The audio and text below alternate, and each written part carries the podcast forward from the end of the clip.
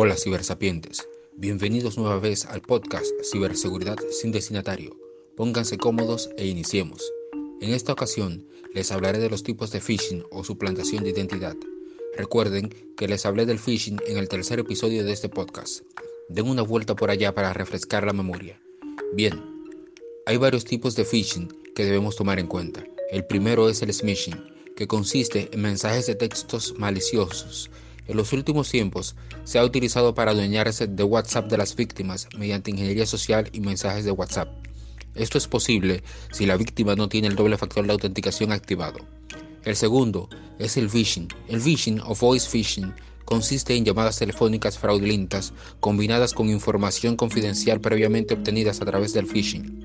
Esta llamada telefónica sirve para obtener el factor de autenticación faltante, para adueñarse de su cuenta bancaria o para obtener acceso a alguna plataforma. Por ese motivo, no se deben dar datos personales o confidenciales vía telefónica, jamás.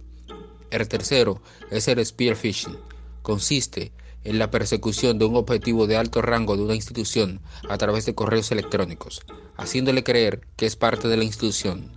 Esto para conseguir información confidencial de alto valor para el mercado negro. Existen más tipos de phishing, pero esos tres son los más relevantes. Recuerden, sean seguros al navegar en los mares de Internet.